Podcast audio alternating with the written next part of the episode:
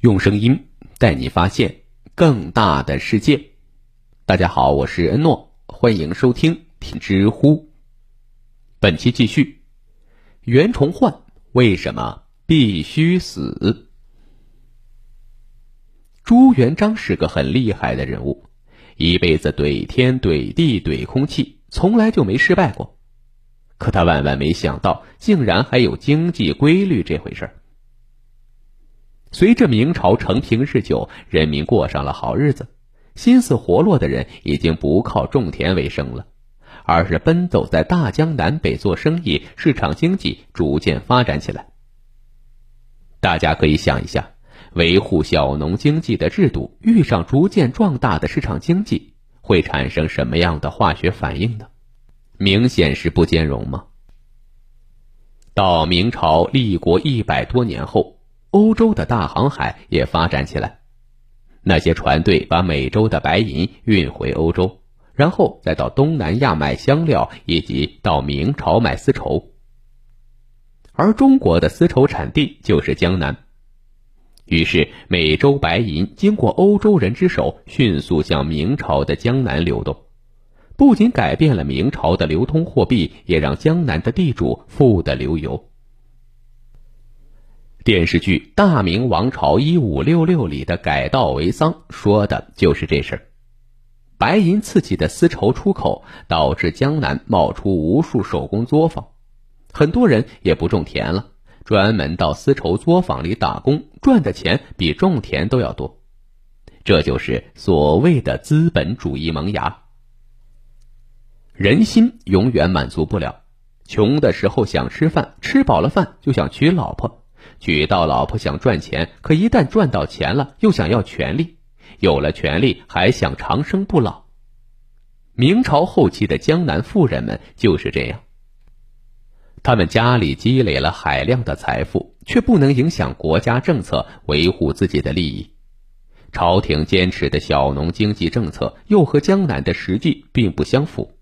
不管从哪个方面说，江南商业型地主都要起来夺权。而且明朝的市场经济的发展，造成一些和小农经济不兼容的事情，比如拜金主义、奢靡浪费、纵情享受等等，大家纷纷的感叹人心不古。类似于现在的炫富、拜金等等，和传统美德完全不搭边儿。很多人也在吐槽人心不古，其实都是经济发展的必然产物，和道德没有关系。但江南的文人看不下去了。他们想进行改革，把社会风气拉回淳朴的小农经济时代。这种夺权加改革的产物，便是代表江南商业地主利益的东林党。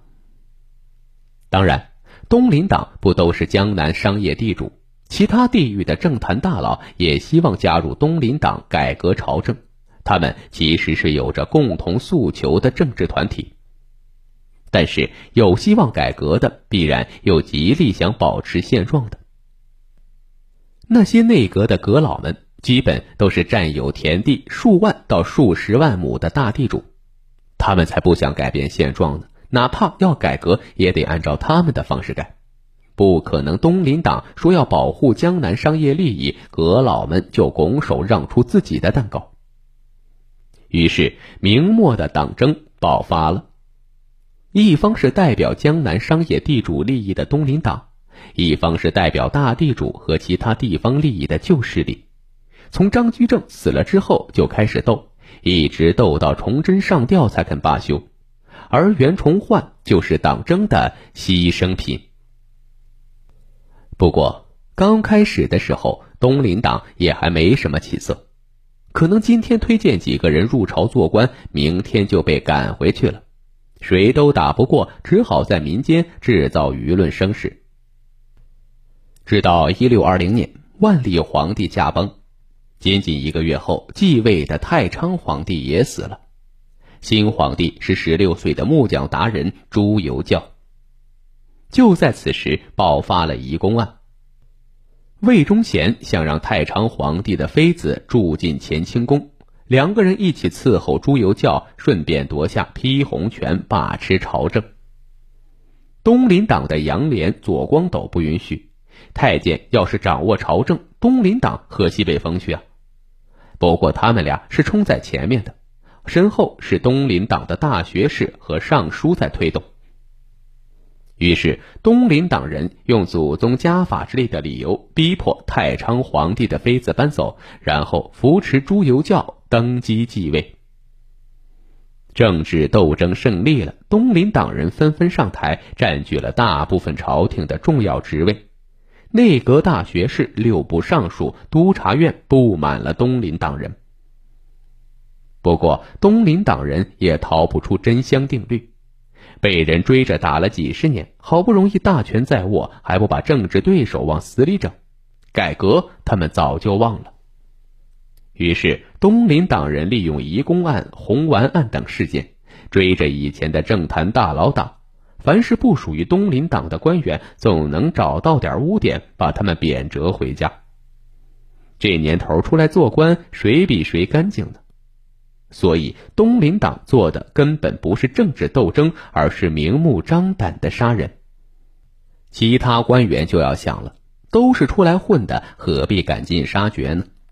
既然东林党破坏江湖规矩，那就给东林党找一个更狠的对手吧。我们之前说了，明朝的权力分别在内阁和太监之手。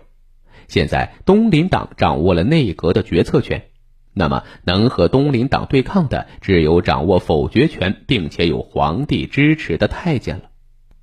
司礼监掌印太监的名字魏忠贤，被东林党打得抬不起头来的官员纷纷投靠魏忠贤，逐渐形成了以魏忠贤为核心。太监势力为中间，朝廷反东林党官员为外围的阉党。而木匠达人朱由校也发现，东林党人太可恶了，每天不是讲道理就是整人，正事儿一件都没做成。那要东林党有什么用呢？关门放狗？不对，是放魏忠贤。此时朝廷力量对比已经很明显了。东林党得罪了同僚，得罪了太监，甚至得罪了皇帝，失败是迟早的事情。魏忠贤带着实力强大的阉党出马，杀得东林党一败涂地，风光掌权的日子结束了。魏忠贤成为了大明的九千岁。说魏忠贤是九千岁，一点水分都没有。太监本身就代替皇帝掌握政策的否决权。以及朝廷大小事务的最后决定权。现在魏忠贤打倒东林党，又把内阁的决策权拿下来，合在一起就是真正的皇权。只不过是因为不姓朱，所以减掉一千岁，号称是九千岁。可惜世界的变化太快了，天启皇帝朱由校的木匠活玩嗨了，没几年就挂了。新继位的崇祯皇帝有精神洁癖。不喜欢九千岁魏忠贤，刚登基没两个月就把魏忠贤给办了。有人可能不理解，为什么权势熏天的魏忠贤这么不经打？明朝太监的生存方式是代行皇权，也就是依附于皇帝，他们本身并没有权力基础，只要皇帝想收回权力，一张纸条就能收回来。这就不像唐朝的太监掌握着禁军，杀皇帝跟杀鸡似的。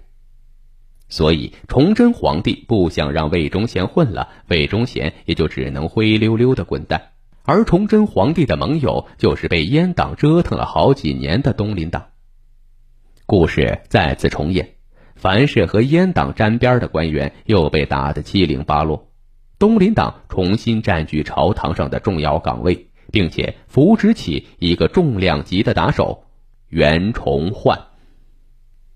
好了，本期的内容先到这里，感谢收听，欢迎关注、订阅、点赞、转发，我是诺，我们下期再见。